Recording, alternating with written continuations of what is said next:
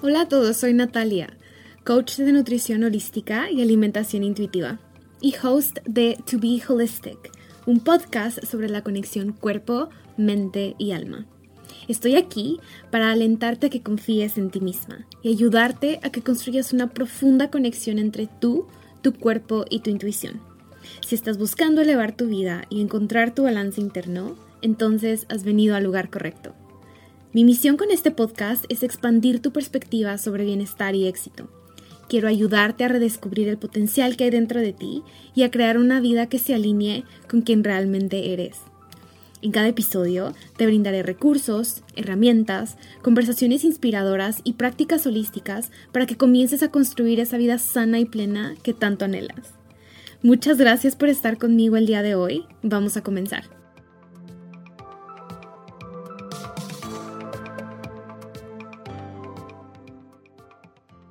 Hola a todos, bienvenidos a un episodio más de To Be Holistic.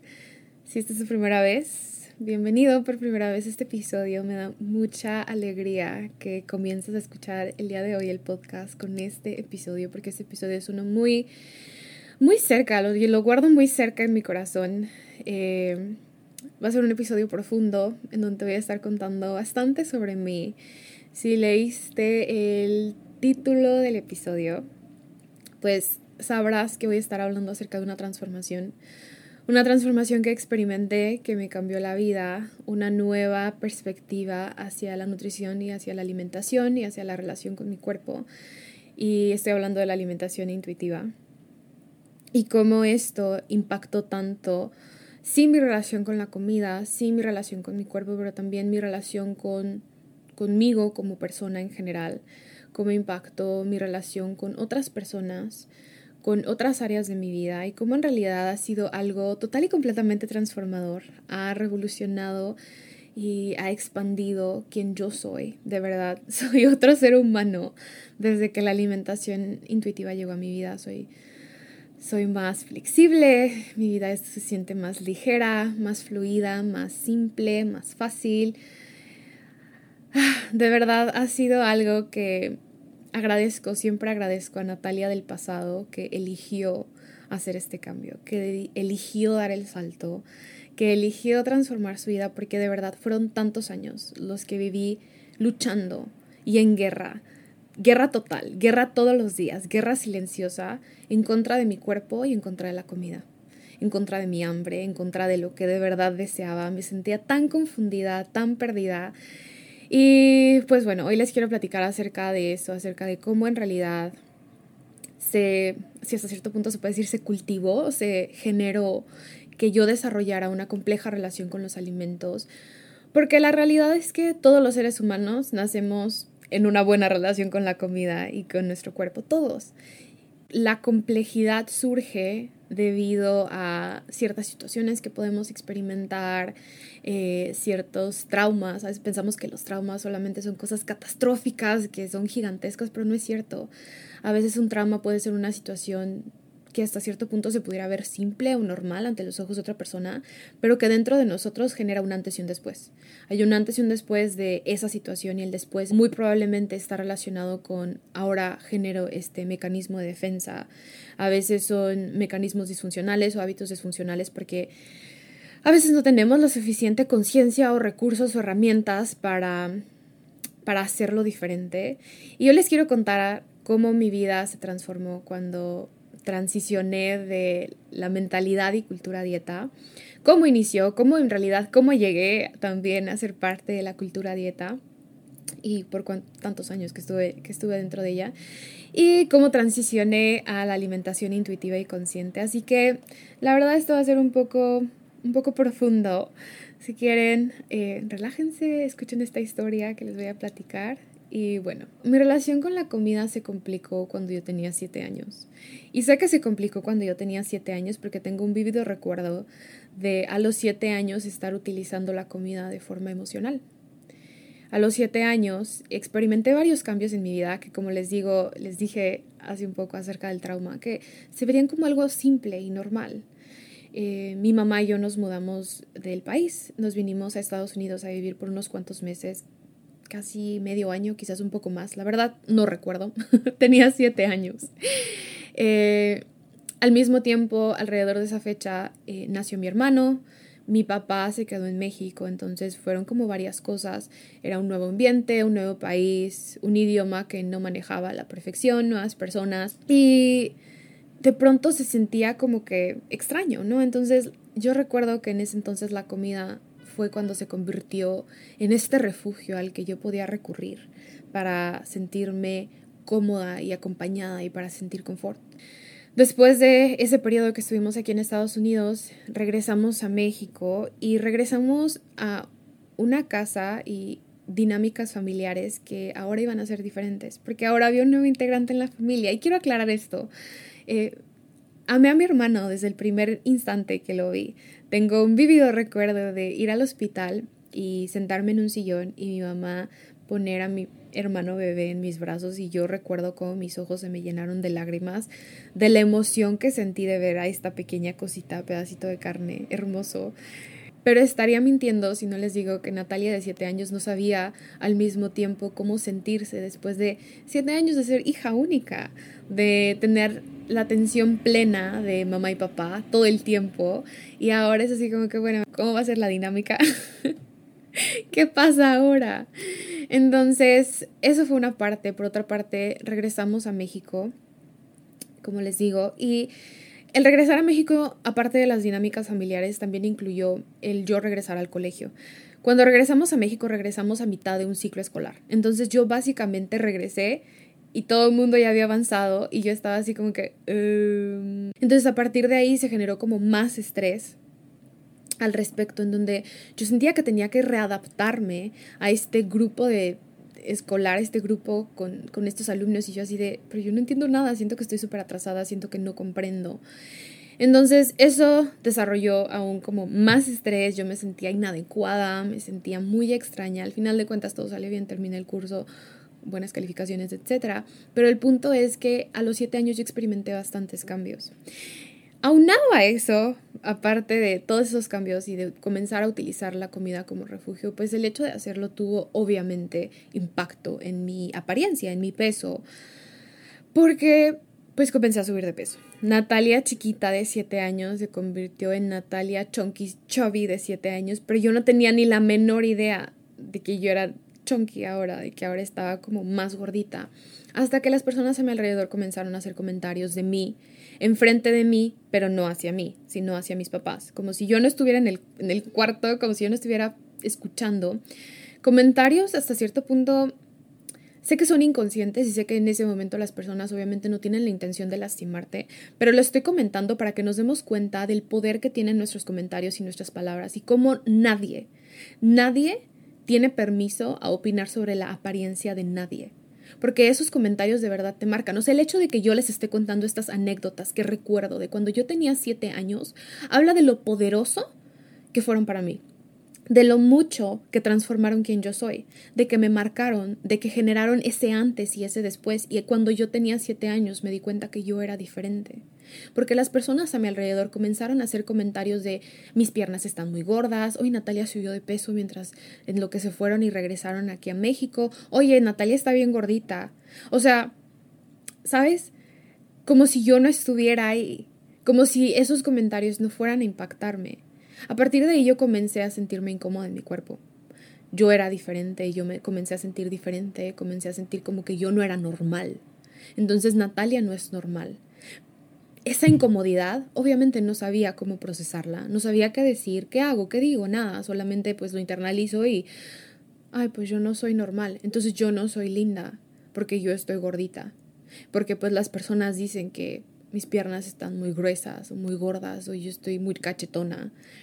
Y entonces pues yo no soy flaquita como la otra prima o la otra niña o la otra compañerita que ella, ay, mira qué bonita, qué linda, qué flaquita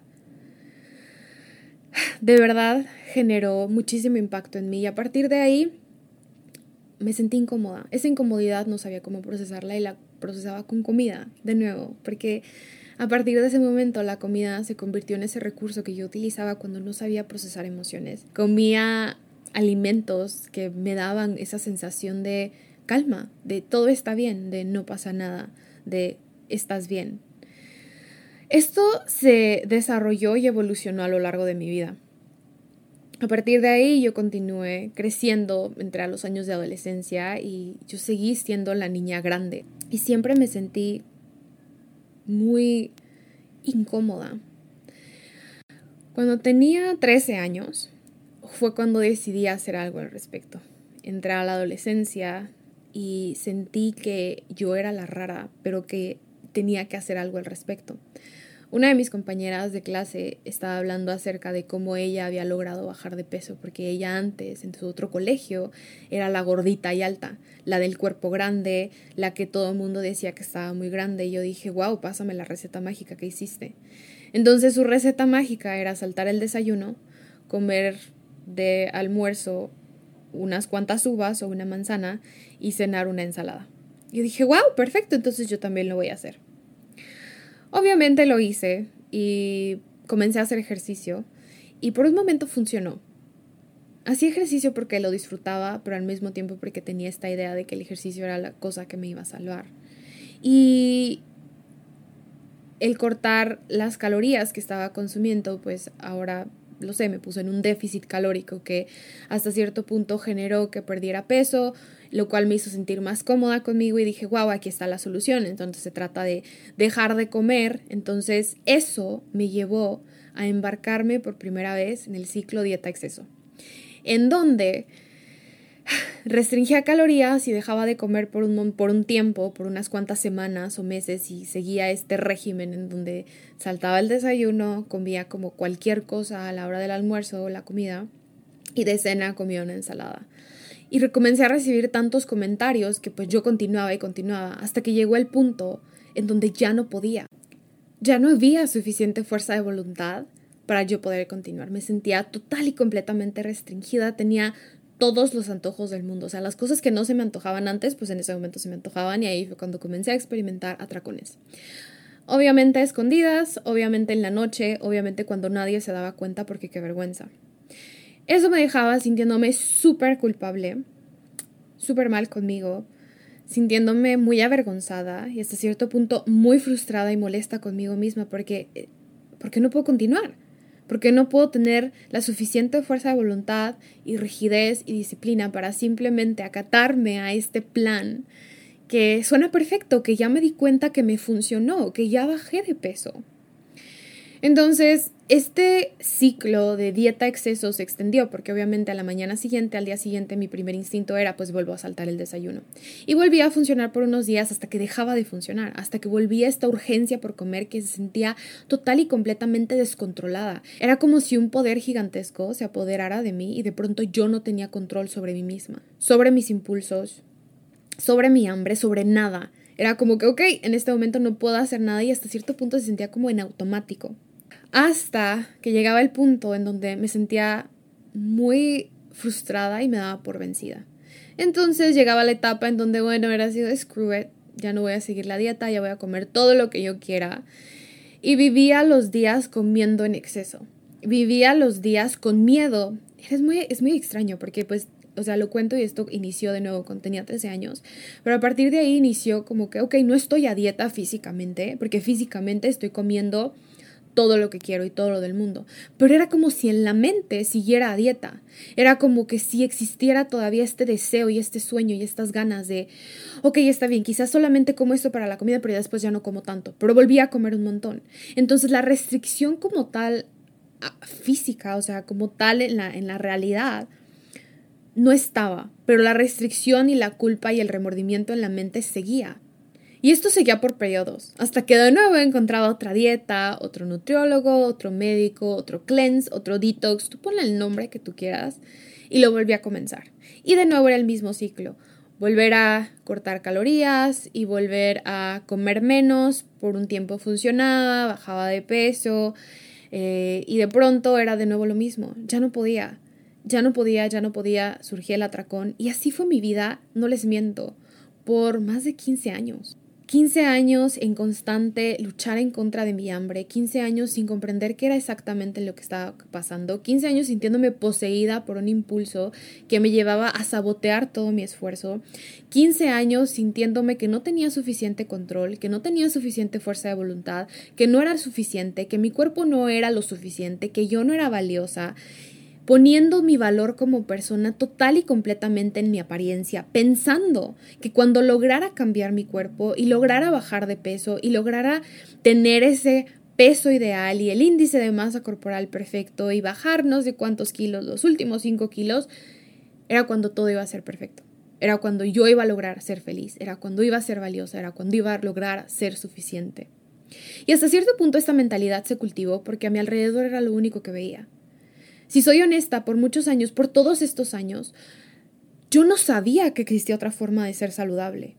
Usualmente cuando iba al médico, cuando iba al nutriólogo, pues la única manera en la que a mí alguien me alentaba a cultivar mi salud era restringiendo.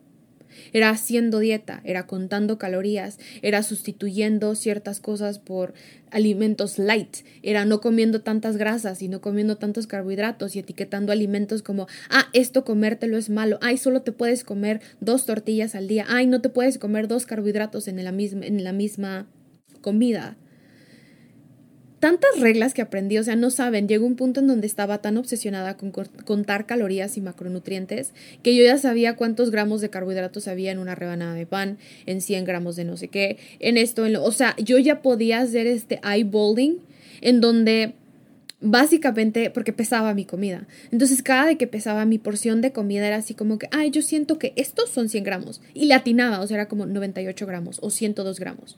Así de rígida y así de hasta cierto punto obsesiva se volvió mi alimentación en algún punto, en donde todo giraba alrededor de la comida.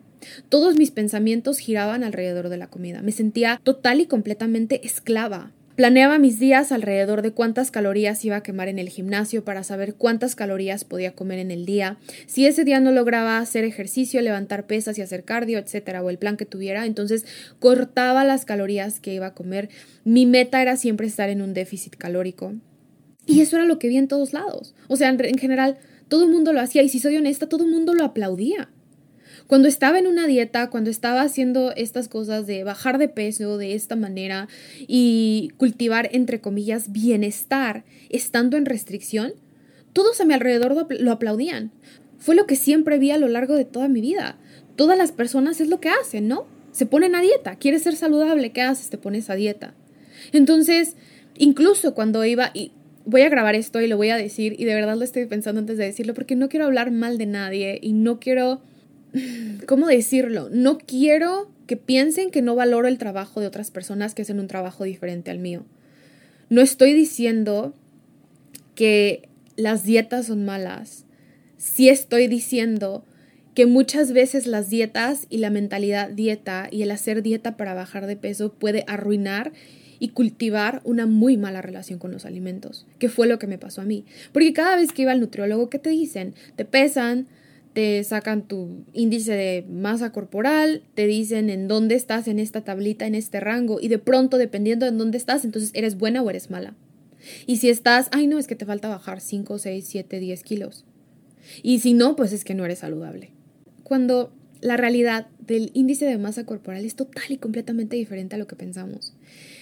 Existe un artículo que tengo. Si estás escuchando el podcast y quieres saber los detalles del índice de masa corporal, mándame un DM en Instagram. Me encuentras como arroba Natalia Correa-bajo, cuatro guion bajos. Eh, y te paso el artículo para que lo leas acerca de lo retorcido que está y lo ilógico que es querer basar un término tan grande como lo es salud en un número, ya sea tu peso o tu índice de masa corporal. Es total y completamente absurdo. No podemos determinar la salud de una persona por simplemente observar su apariencia. Hay tantas cosas que suceden adentro de nuestro cuerpo, tantas reacciones químicas, tantas actividades que lleva a cabo nuestro cuerpo, que muchas veces ninguna de ellas está relacionada en sí con nuestro índice de masa corporal. Sí, comprendo, muchas veces para ciertas condiciones médicas o para muchas condiciones médicas, puede ser un factor, sin embargo, no es lo único y pareciera que es el único factor que todo el mundo tome en cuenta para decidir cómo van a tratar a una persona en cuanto a su salud. Lo primero que te dice todo el mundo es tienes que bajar de peso, pero en realidad hay tantas cosas que suceden detrás en este proceso de la pérdida de peso, tantas situaciones que nos han marcado, tanta desconexión que se lleva a cabo, que muchas veces cuando nos dicen tienes que bajar de peso, cuando vas a un nutriólogo vas a un médico, en realidad se siente como que este hueco en el estómago de, ok, sí, está bien. Y, y el problema con esta querer bajar de peso es que la pérdida de peso se hace desde la vergüenza, desde el miedo, desde el intimidarte, desde el hacerte sentir mal, desde el hacerte sentir que no eres suficiente que estás haciendo las cosas mal, que cómo es posible que no tienes suficiente fuerza de voluntad, cuando no es cierto. Entonces yo sí soy gran... Ah, no sé cómo se dice esto, como... ¿Cómo se dice esto en español? Pero soy advoco, advoco a que se haga un cambio en el sistema médico para que las personas dejen de basar salud en un número y que en realidad hagan un, una indagación y una investigación profunda acerca de cómo se encuentra el bienestar de una persona basándose en todo lo que es una persona, en todas las áreas de su vida, en todo lo que son. Porque el peso no lo es todo. Y en esta, en esta sociedad y en, esta, en este mundo en el que vivimos nos han hecho creer que tu peso lo es todo, que tu peso determina tantas cosas. Y aunque sí es un factor, y no lo estoy negando, sí estoy diciendo que no se puede, no se puede reducir el término salud a un número. Entonces, como yo viví con esto, viéndolo todo el tiempo, observando cómo los nutriólogos y los médicos definían mi salud basado en un número, pues obviamente lo internalicé tanto por tantos años que hasta cierto punto, por un lado, era el deseo y el anhelo de bajar de peso por quiero verme mejor, mi apariencia, mi valor como persona, porque aparte de eso no he hablado de los estándares sociales tan intensos que existen para las personas que tenemos que vernos de cierta manera para ser aceptados, valorados, para ser parte de, para ser bellos, para ser atractivos. Y por otro lado era por el miedo a la, el miedo a salud, o sea, este miedo de si no bajo de peso, si no en algún punto logro estar en mi, mi peso ideal, entonces ¿qué va a hacer de mi salud? Y siento que hay que hacer un cambio de paradigma. Porque ya nos estamos dando cuenta que el intentar ayudar a las personas a que sean saludables, una, basándonos en un número y dos, cultivando miedo no está funcionando. Y no está funcionando por varias cosas. No funciona porque, como ya les dije, la salud no es un número. Y no funciona porque nunca se ha tratado de tener poca fuerza de voluntad o poca disciplina o no querer hacerlo. ¿Qué te hace pensar que una persona de cuerpo grande en una civilización en un mundo en donde solo aplauden y reconocen y aceptan tanto explícita como implícitamente a los cuerpos pequeños no se siente incómoda? ¿Qué te hace pensar que esa persona de cuerpo grande no sabe que tiene que bajar de peso. Y digo tiene porque es lo que nos han inculcado, que tenemos que bajar de peso, que tenemos que vernos de cierta manera, que tenemos que ser delgados, que tenemos que tener un cuerpo pequeño.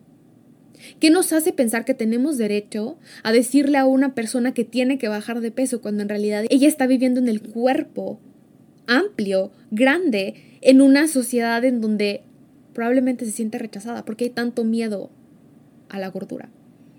La gordofobia, it's real, my friends. Le afecta a todo el mundo. Si tienes un cuerpo grande, te va a afectar porque, ay, qué miedo, tengo que bajar de peso porque si no, nunca voy a ser aceptada y nunca nadie me va a tomar en serio o me va a tomar en cuenta. Hasta cierto punto me siento invisible.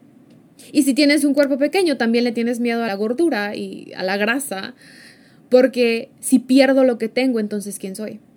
Entonces las personas de cuerpos grandes viven deseando tener un cuerpo pequeño y no disfrutan de la vida, y las personas de cuerpos pequeños desean tener, desean poder mantener su cuerpo y viven temiendo a la grasa. Es, es, es horrible. Entonces, ¿qué calidad de vida estamos viviendo? Entonces, ¿en dónde está la salud y el bienestar? Si todo está basado en el miedo. No funciona. Y no funciona porque el tener una compleja relación con la comida y nuestro cuerpo el que las personas experimentemos hambre emocional descontrolada, el que las personas experimentemos atracones, el que las personas eh, tengamos una compleja relación con la imagen que vemos en el espejo, experimentemos imagen corporal negativa, dismorfia corporal, es tan profundo y no tiene nada que ver con si podemos seguir una dieta o no. Es más, por eso la dieta nunca lo ha curado. Por eso hacer dieta nunca te ha ayudado y nunca me ayudó a mí a lo largo de 15 años atrapada en este ciclo. Porque aparte de hacer dieta, ustedes no saben, yo me compré la idea de todos los cleanses, de todas las píldoras que te suprimen el hambre, de o sea, era aceptado. Literal, había médicos y nutriólogas que me decían, oye, mira, es que esto te va a ayudar. Ay, mira, este, este tratamiento en donde te inyecto aquí para que se te quite la grasa en esta parte y, y porque la salud está basada en apariencia. Porque pensamos que si nos vemos bien, entonces ya estamos saludables y ya somos aceptados. Y pensamos que lo vamos a solucionar desde afuera, cuando el problema viene desde adentro. No es casualidad que Natalia de 7 años, a los 7 años, comenzó a tener una compleja relación con la comida.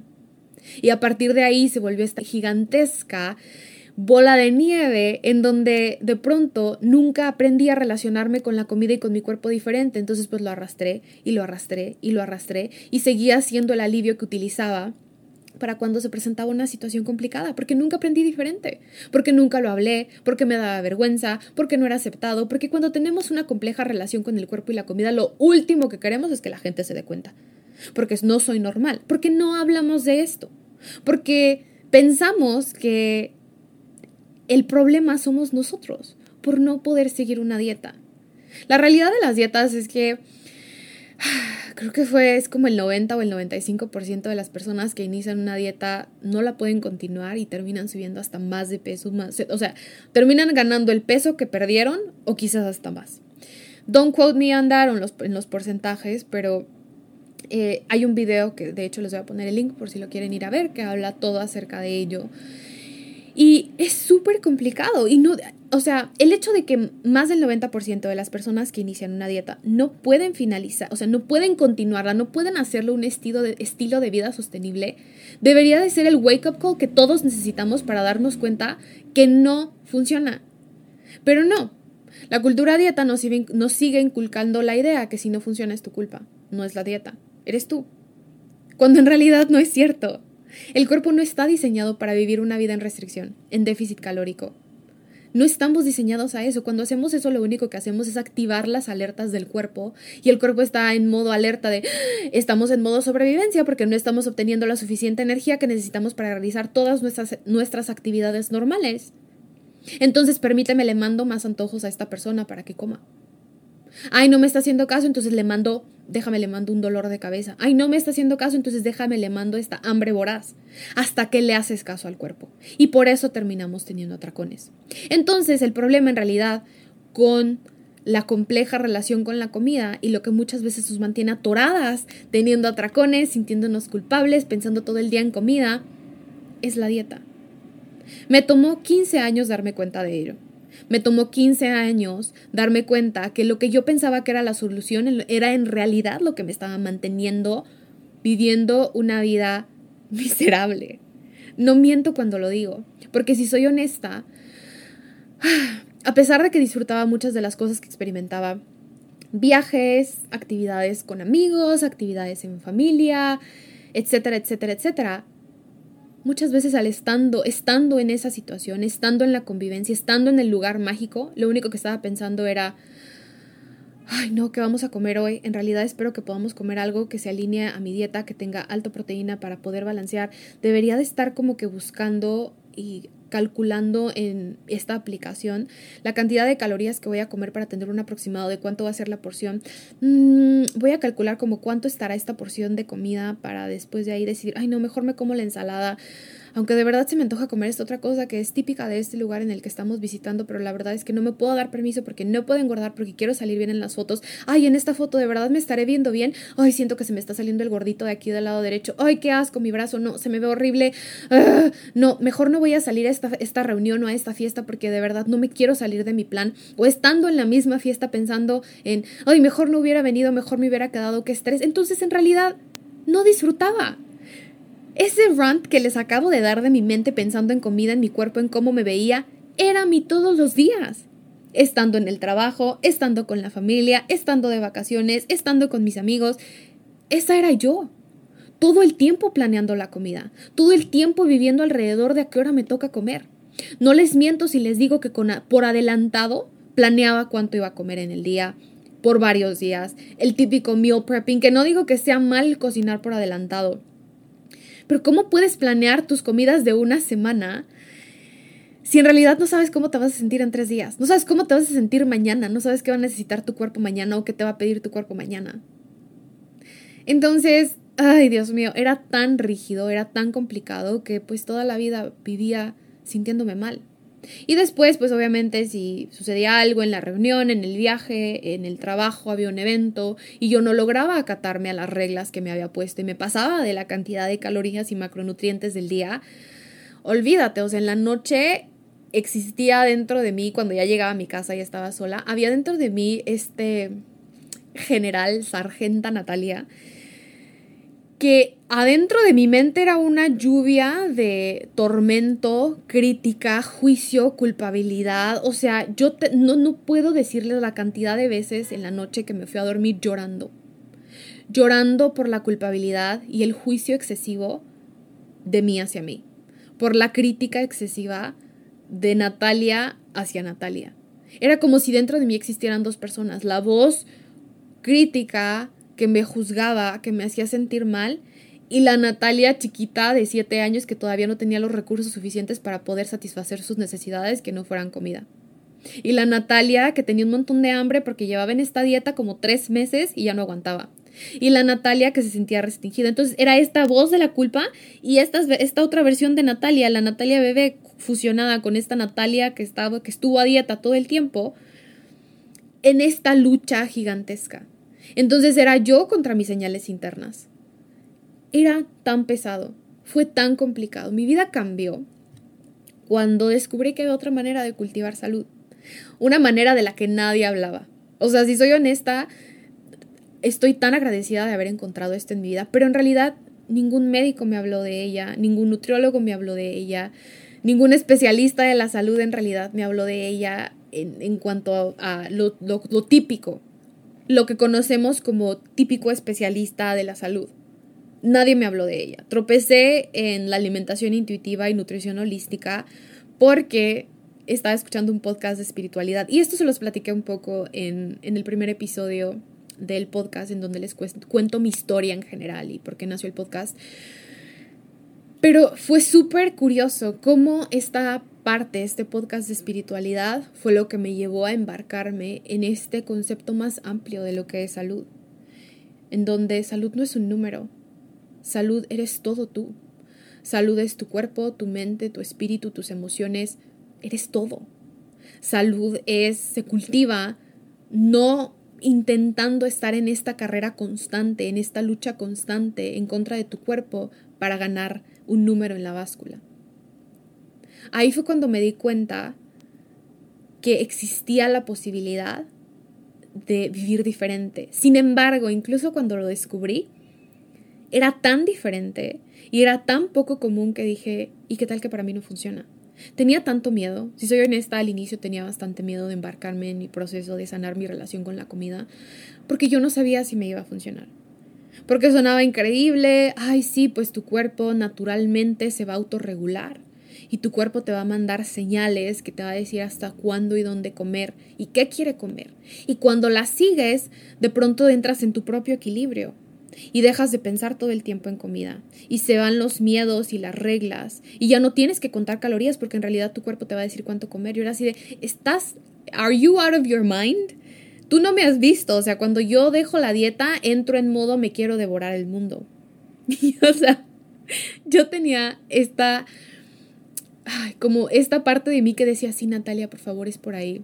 Lo recuerdo claramente, me llegó en una meditación en donde literal mi higher self me dijo, Natalia, el siguiente paso para tu máxima expansión es esto. Yo tenía miedo, pero al final de cuentas me di la oportunidad de hacerlo. Comencé a trabajar con alguien para que me ayudara a sanar mi relación con la comida y no saben la agradecida que estoy de haber tomado ese salto, de haber dado ese paso, de haber dicho que sí a una nueva realidad. Porque sí, al inicio puede llegar a ser complicado, porque no lo conoces pero no por el hecho de que no recuerdes, y digo recuerdes porque al inicio todos comemos consciente e intuitivo, todos comemos conectados con nuestro cuerpo, todos lo hacemos. Y no porque en este momento no lo recuerdes significa que no te va a funcionar. Solamente significa que tienes que hacer el trabajo interno de, de condicionar lo que pensaste que era, de cuestionar tus creencias, las creencias de lo que es salud, bienestar, nutrición, bueno, malo, etcétera, quitar etiquetas soltar lo que no funciona, soltar lo que nunca te ha funcionado, que te sigues aferrando muchas veces a ello porque piensas que es el único recurso que tienes. Crear nuevas creencias, no solo sobre salud y bienestar, sino sobre quién eres, sobre tu valor como persona, sobre qué significa bienestar. Expandir la perspectiva que tienes sobre salud y bienestar e involucrar todo lo que eres. Observarte como un todo, observarte como todo lo que eres, porque ese es parte del problema con lo que usualmente conocemos como nutrición y dieta, etc. Es que nos dividen como si fuéramos partes. O sea, como si tu parte emocional y tu parte mental y tu parte espiritual no estuviera influyendo en tu cuerpo físico. Como de pronto nos vamos a enfocar en solamente contar calorías y sí, la dieta va a estar perfectamente eh, personalizada a tus necesidades físicas, calorías, nutrientes y tus necesidades emocionales, y tus necesidades mentales y tu salud mental, y tus necesidades espirituales. ¿Esas qué? ¿De pronto nos olvidamos, entonces esas partes de ti ya no existen? No, esas partes de ti siguen ahí. Y obviamente va a influenciar en la forma en la que te relacionas con los alimentos y las elecciones que haces de comida, cómo te sientes emocionalmente. Estás pasando por un periodo complicado en la familia, en el trabajo, tuviste una pérdida, tuviste una situación complicada obviamente va a influir.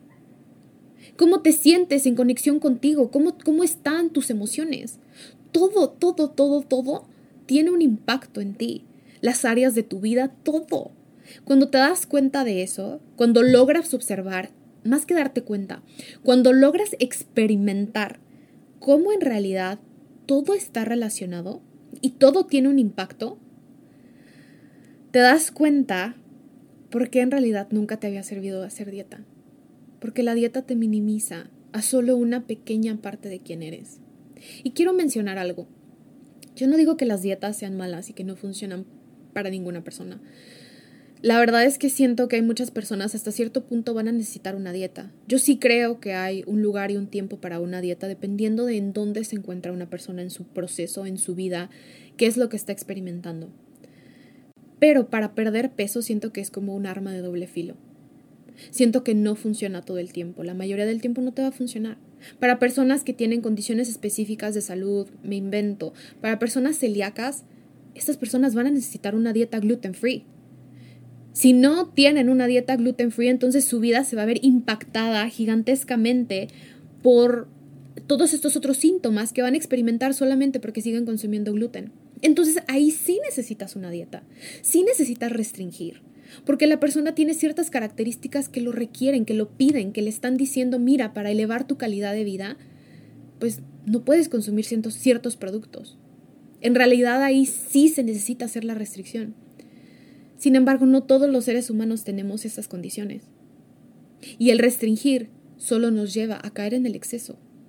El restringir nos lleva a tener una mala relación con la comida, nos lleva a tener miedo, nos lleva a hasta cierto punto socializar diferente, porque cuando nos etiquetamos los alimentos y cuando sentimos que estamos haciendo un mal trabajo en nuestra dieta, pues nos sentimos mal, pensamos que entonces no somos suficientes, que no somos buenos, que, que no somos, que no, sí, que no estamos haciendo un suficiente buen trabajo. Y lo contrario también sucede. Cuando estamos haciendo las cosas bien, de pronto nos sentimos bien. ¿Y cuál es el problema con ello? Que de pronto estamos poniendo todo valor, todo nuestro valor como personas en esta pequeña parte. Y somos tanto, somos todo, somos tantas partes, pero no lo logramos ver. Cuando estamos en medio de esta guerra interna con nuestro cuerpo y la comida, no logramos ver todo lo que somos. No tenemos energía para verlo. Toda la energía se nos va en intentar contar las calorías e intentar estar en un déficit calórico y calcular cuántas calorías estoy quemando en el ejercicio para mantenerme, para bajar de peso. No tenemos tiempo y energía para servir. No tenemos tiempo y energía para hacer más cosas. Es más, se nos olvida quién somos. Y yo hablo por experiencia, porque por mucho tiempo no sabía quién era. Y siento que parte de no saber quién era era porque no aceptaba quién era porque quería encajar, porque quería ser alguien más, porque no quería ser yo, porque no quería verme como yo, porque el verme como yo sentía que no era suficiente. Entonces, eso no te permite descubrirte, eso no te permite saber qué necesitas en tu vida, no nada más en la comida, sino más allá. no te, no te permites conocer qué es lo que requieres, qué viniste a hacer al mundo, cuáles son tus dones, porque estás tan obsesionado y tan obsesionada con querer encajar, con querer entrar en esta caja, en este molde, que de pronto el observar todas las otras partes que no encajan en este molde no son aceptadas. ¿Y sabes qué pasa? Que esas partes que no encajan en el molde son muchas veces, si no es que todas las veces, las partes más importantes de quién, e, de quién tú eres las partes más importantes que tú viniste a compartir el mundo. Tú viniste a compartirlas este mundo de una forma especial. Y al querer encajar y al querer amoldarte a lo que se espera de que tú seas, estás haciendo una deshonra, no solo para ti, pero para el mundo. Y yo no lograba verlo. Sanar mi relación con la comida a través de adoptar la alimentación intuitiva y consciente cambió mi vida tanto. Transformó la relación que tengo con la comida y mi cuerpo, sí, Vivo en mayor calma, vivo en mayor armonía, comprendo lo que mi cuerpo necesita porque aprendí a escuchar mis señales internas de hambre, de saciedad, de satisfacción, comprendo mis antojos, también aprendí a gestionar mis emociones diferente. Adquirí diferentes recursos que me ayudan a gestionar las emociones, a liberarlas, sin tener que utilizar la comida, sin que la comida siempre sea el único y primer refugio al que yo voy cuando no sé cómo hasta cierto punto soltar o procesar la incomodidad que estoy sintiendo. Porque seamos honestos, todos vamos a experimentar diferentes emociones a lo largo de nuestra vida. Es más, a lo largo del día puedes experimentar una amplia gama de emociones. Y nunca se ha tratado de no sentir. Pero de nuevo, en este mundo, hasta cierto punto nos han hecho creer que ser inteligente emocional y no sentir es lo mismo. Y no es cierto. No se trata de no sentir. Se trata de sentir y permitirte liberar. Se trata de sentir lo que estés sintiendo conscientemente. Y muchas veces simplemente sentimos incomodidad y la queremos tapar. Es como de no, me tengo que hacer el fuerte, me tengo que hacer la fuerte. Entonces, para hacerme la fuerte, pues voy a pretender que no está pasando nada y que puedo continuar con mi vida como si nada, a pesar de que por dentro me estoy sintiendo que o sea, ya no aguanto con este estrés, ya no aguanto con esta tristeza, ya no aguanto con esta incertidumbre, no sé qué está pasando. A veces ni siquiera sabemos qué está pasando, simplemente nos sentimos incómodos y vamos y lo amortiguamos, entre comillas, con comida. Entonces, aprender a gestionar tus emociones es gran parte del proceso de sanar tu relación con la comida. Aprender a conocer qué necesitas es gran parte del proceso de sanar tu relación con tu cuerpo. Y como puedes ver, tener una sana relación con la comida en realidad nunca se ha tratado de restringir y de la comida en sí. Sí, claro, es importante ser conscientes de los nutrientes que tienen los alimentos, pero si soy honesta, lo vemos todo el tiempo.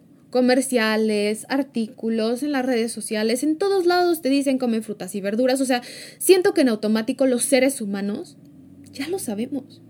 Siento que nunca ha sido falta de información en cuanto a los alimentos. Muchas veces es falta de accesibilidad, falta de buenos hábitos, falta de incorporar diferentes rutinas, falta de conciencia, falta de, no quiero decirlo como de, este, ¿cómo decirlo? Consistencia. Quizás consistencia es la palabra, pero no quería utilizar la palabra consistencia porque creo que a veces puede ir atada con esta palabra de no tener suficiente fuerza de voluntad, pero sí consistencia consciente. Y muchas veces no la tenemos porque hay tantas creencias y tantas emociones no procesadas y tantos traumas y tantas, tantas capas que hemos creado alrededor que hasta cierto punto la comida nos está brindando un beneficio. Si tú tienes una compleja relación con la comida, te quiero decir algo. La comida te está brindando un beneficio. ¿Cuál es? No lo sé. Tú lo vas a saber. Si te tomas un momento para descubrirlo, te puedes dar cuenta que independientemente que puede ser tu martirio y tu calvario, también te genera un beneficio. ¿Cuál es? De nuevo, para todos es diferente. ¿Por qué surgió? Para todos es diferente. El descifrarlo y el comenzar a quitar las capas para comprender qué hay adentro, lo profundo, lo emocional, el trauma, las creencias, los hábitos, los prejuicios, las ideas que tenemos, ahí está la magia. Ahí está la magia para tener una sana relación con los alimentos y tu cuerpo. Ahí está la magia para no estar en este yoyo bajando y subiendo de peso. Ahí es cuando tu cuerpo encuentra su peso natural, todos tenemos un peso natural. Y tu peso natural no es un número, tu peso natural es un rango. Y tu peso natural va a estar determinado por varios factores, a lo largo de tu vida va a cambiar. Creo que eso es algo que también se tiene que normalizar. La idea de que todos los seres humanos tenemos que tener el mismo peso simplemente porque a lo largo de la vida tenemos la misma estatura. No es cierto. A lo largo de la vida nuestro peso va a fluctuar y eso no nos hace más o menos saludables. si estamos teniendo una sana y consciente relación con la comida y nuestro cuerpo, eso, no, eso en realidad no significa del todo salud. Tenemos, siento que es muy importante normalizar la idea que el rango de nuestro peso va, va a estar hasta cierto punto fluyendo, dependiendo de las diferentes temporadas en nuestras vidas en las que estemos, dependiendo de las diferentes situaciones que estemos experimentando en las diferentes áreas de nuestra vida, dependiendo de los proyectos en los que estemos trabajando, dependiendo de tantas cosas. Entonces, pero cuando, pero cuando cultivas una buena relación con la comida, tu cuerpo encuentra su equilibrio. Ya no necesitas estar pesándote todas las mañanas con el estómago vacío para revisar si subiste de peso o no subiste de peso. Ya no necesitas estar pesando tu comida todos los días para que no te pases en los macronutrientes. Ya no necesitas estar contando calorías y poniendo en tu aplicación del celular cuánto comiste. Ya no necesitas estar en un déficit calórico, ya no necesitas ejercitarte para quemar calorías. Comes porque, como lo normal, comes normal, eliges mover tu cuerpo porque lo disfrutas. Todo cambia. Y no cambia porque tenías el plan perfecto, porque tenías el método perfecto, porque tenías el menú perfecto la dieta perfecta y comiste perfecto. Al contrario, cambia porque elegiste no ser perfecto y no ser perfecta y en lugar de eso, fluir con la vida, trabajar en equipo con tu cuerpo, hacer el trabajo interno de comprenderte. Tener salud no significa ser perfecto, Tener salud significa comprender todos los días y fluir todos los días con lo que esté ocurriendo en ese momento. Y desde la conciencia, hacer elecciones basadas en lo que tu cuerpo te está pidiendo, en lo que necesitas en ese momento. Implica conocerte, implica descubrirte. La magia de esto, la magia de alimentarte de consciente e intuitivo es que una vez que aprendes a comer consciente, y a conectar con tu intuición, con tu sabiduría interior, con tus señales internas para los alimentos, esto de pronto se transforma y se expande a las demás áreas de tu vida. Porque como haces una cosa, haces todo. Chécate y verás. Si eres restrictivo y perfeccionista con la comida, probablemente también vas a ser restrictivo y perfeccionista al organizar tus actividades en el día. Entonces eres perfeccionista y quieres poner 500 mil cosas en el día y si no te sale te sientes frustrado. Y quizás también lo eres en tu trabajo y también quizás lo eres con tus amigos. Porque así era yo. O sea, te estoy hablando de mi experiencia propia. Esa era yo, quería tener todo bajo control, así como controlaba la comida, quería controlar las situaciones, el día, el tiempo, eh, mis amistades, mi familia, todo. O sea, yo quería saberlo todo porque tener control era lo que me mantenía en mi centro y no es cierto. La verdad es que querer controlarlo todo lo único que hacía era mantenerme en miedo, mantenerme desconectada de mí, mantenerme no disfrutando la vida, mantenerme esclava de algo más. Aunque yo pensaba que entre más controlaba, mejor todo iba a fluir, en, realidad entre más controlaba, más lo que quería controlar me controlaba a mí. Y es de regla. Sucede todo el tiempo. ¿Por qué? Porque ocupa más espacio, más espacio en tu mente, ocupa más energía en tu vida, te toma más tiempo, te toma más de quien tú eres y de tu esencia. Y de pronto la cosa que quieres controlar en realidad te controla a ti. Y si es para ti la comida, pues de pronto por eso, por eso es que te encuentras todos los días pensando en comida y planeando tu comida y temiendo tu comida y teniendo reglas acerca de la comida y eh, obsesionada con la comida y obsesionado con la comida. Aunque suene pesado, es la realidad.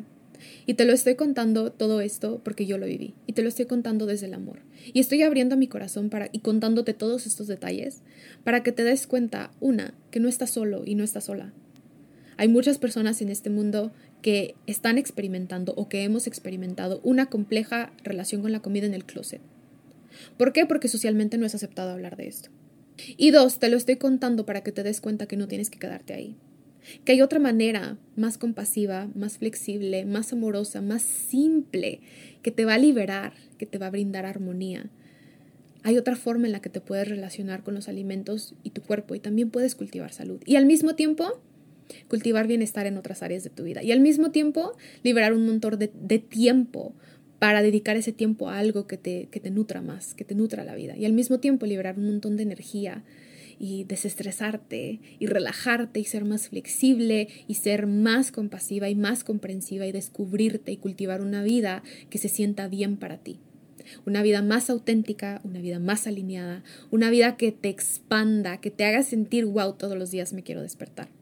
Porque si soy honesta, muchas veces después de un atracón la, mañana siguiente lo primero que sentía era, ay, no me quiero levantar Hoy el día comienza pesado, pero bueno, me voy a forzar, vámonos al gimnasio.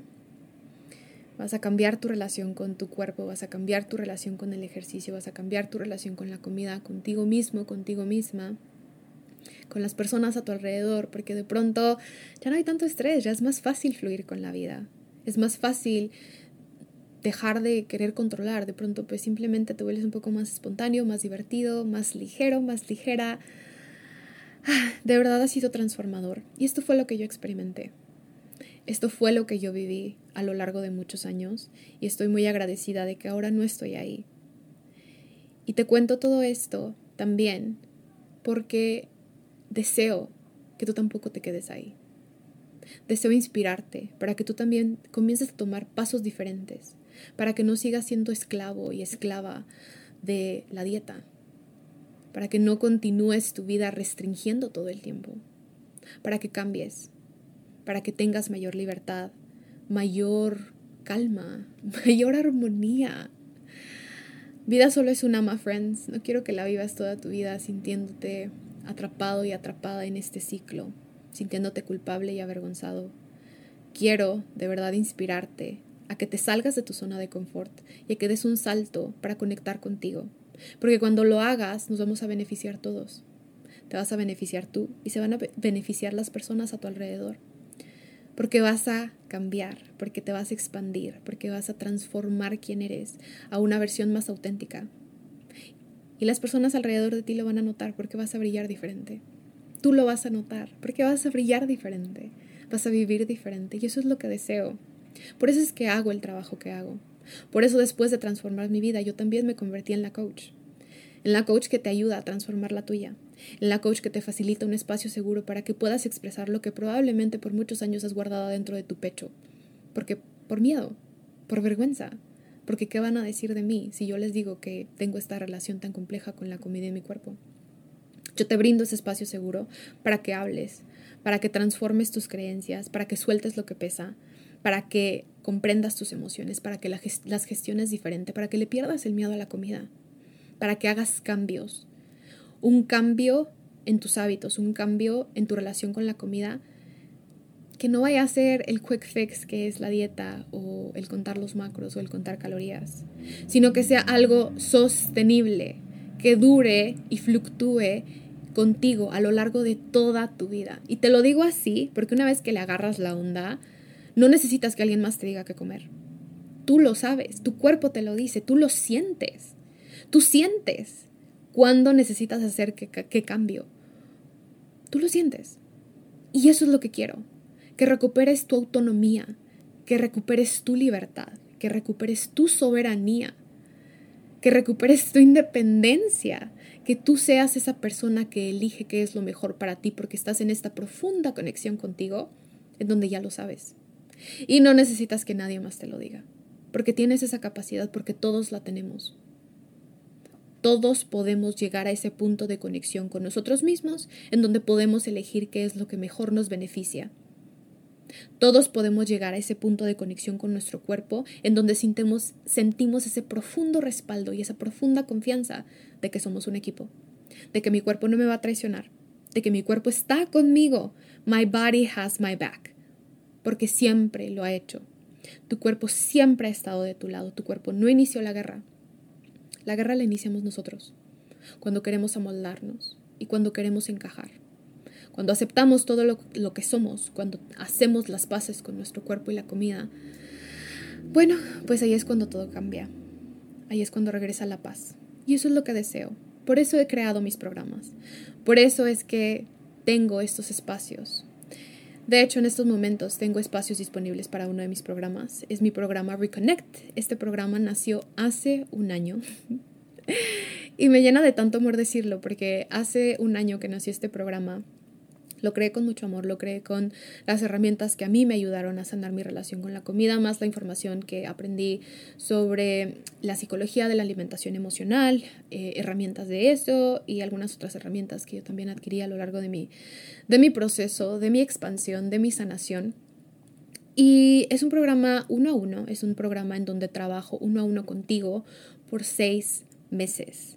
Te acompaño por seis meses a sanar tu relación con la comida y tu cuerpo. Estamos seis meses juntas en donde yo estoy para ti, para resolver tus dudas, para facilitarte herramientas, para brindarte apoyo y acompañamiento, para guiarte, para facilitarte los recursos que necesitas. Es un programa uno a uno, como lo mencioné, en donde cada dos semanas nos vemos para tener llamadas vía Zoom. Platicamos sobre lo que estás experimentando, te facilito los recursos que necesitas en ese momento para que continúes tu transformación. En medio de sesiones estoy disponible para ti todos los días. Me puedes contactar vía mensaje, vía mensaje de voz. Yo la verdad, como pueden intuir, amo hablar, porque pues aquí véanme en este podcast, ya llevo no sé cuánto tiempo hablando. Entonces grabar voice notes para mí es my love language, así que yo disfruto mucho comunicarme de esa manera. Y estoy para ti. Estoy para ti para acompañarte, estoy para ti para brindarte ese espacio seguro, estoy para ti para mantenerte respaldado, respaldada, accountable, to keep you accountable y para brindarte todo lo que muchas veces hubiéramos deseado tener en otros espacios pero que no teníamos. Es un espacio libre de juicio, es un espacio seguro para ti. Y en estos momentos tengo espacios disponibles para él. Así que si estás interesado y si estás interesada en saber más sobre mi programa Reconnect, mi programa Reconnect de coaching uno a uno, mándame un DM en Instagram. Es la plataforma en la que me pueden encontrar todo el tiempo. Como ya les dije, me encuentran como arroba Natalia Correa guion bajo. O si no puedes, les voy a dejar en la cajita de, de la descripción del episodio ahora que lo estoy pensando el link para que hagas una llamada conmigo, una llamada de exploración gratuita en donde pueda responder tus dudas, pueda responder tus preguntas. Si quieres leer más sobre el programa, puedes encontrar más información del programa en mi sitio web, nataliacorrea.com. También puedes leer los testimonios de personas que han transformado sus vidas después de adoptar un estilo de vida intuitivo, consciente, holístico y pues puedes leer más sobre, sobre esto, sobre todo esto que te estoy platicando, que ha transformado mi vida, que ha transformado la vida de otras mujeres, que las ha ayudado a vivir una vida más liviana, más conectada, más libre, mayor armonía. Y pues bueno, My friends, esto era lo que les quería compartir el día de hoy. No pensé que iba a ser un episodio tan largo, si soy total y completamente honesta. Pensé que iba a ser un episodio mucho más corto. Gracias si sigues aquí escuchando. Muchísimas gracias por escuchar todo lo que tengo que compartir. Deseo de verdad que este episodio te inspire a comenzar a ver tu relación con la comida y tu cuerpo de una perspectiva diferente, a regalarte más compasión, a ampliar tu perspectiva, a regalarte más amor, a soltar un poco la rigidez, hacer un poco más flexible contigo, contigo misma, contigo mismo. Y si sientes que este episodio te aportó algo, por favor no dudes en dejármelo saber. Puedes dejarme un review en Apple Podcast.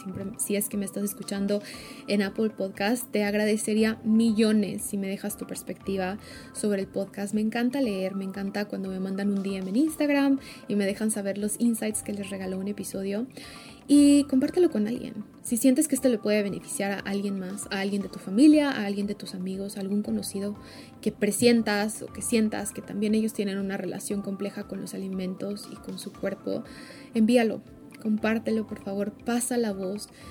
Es mi sueño que las personas que están atoradas en el ciclo dieta-exceso se liberen. Se liberen de verdad, que transformen su relación con la comida y que vivan que vivan, que vivan la vida de verdad. Así que bueno, eso es todo por el día de hoy, my friends. Les mando un abrazo enorme. Deseo que disfruten mucho su día, su semana. Les mando mucho amor y nos vemos en el próximo episodio del podcast. Un beso. Bye.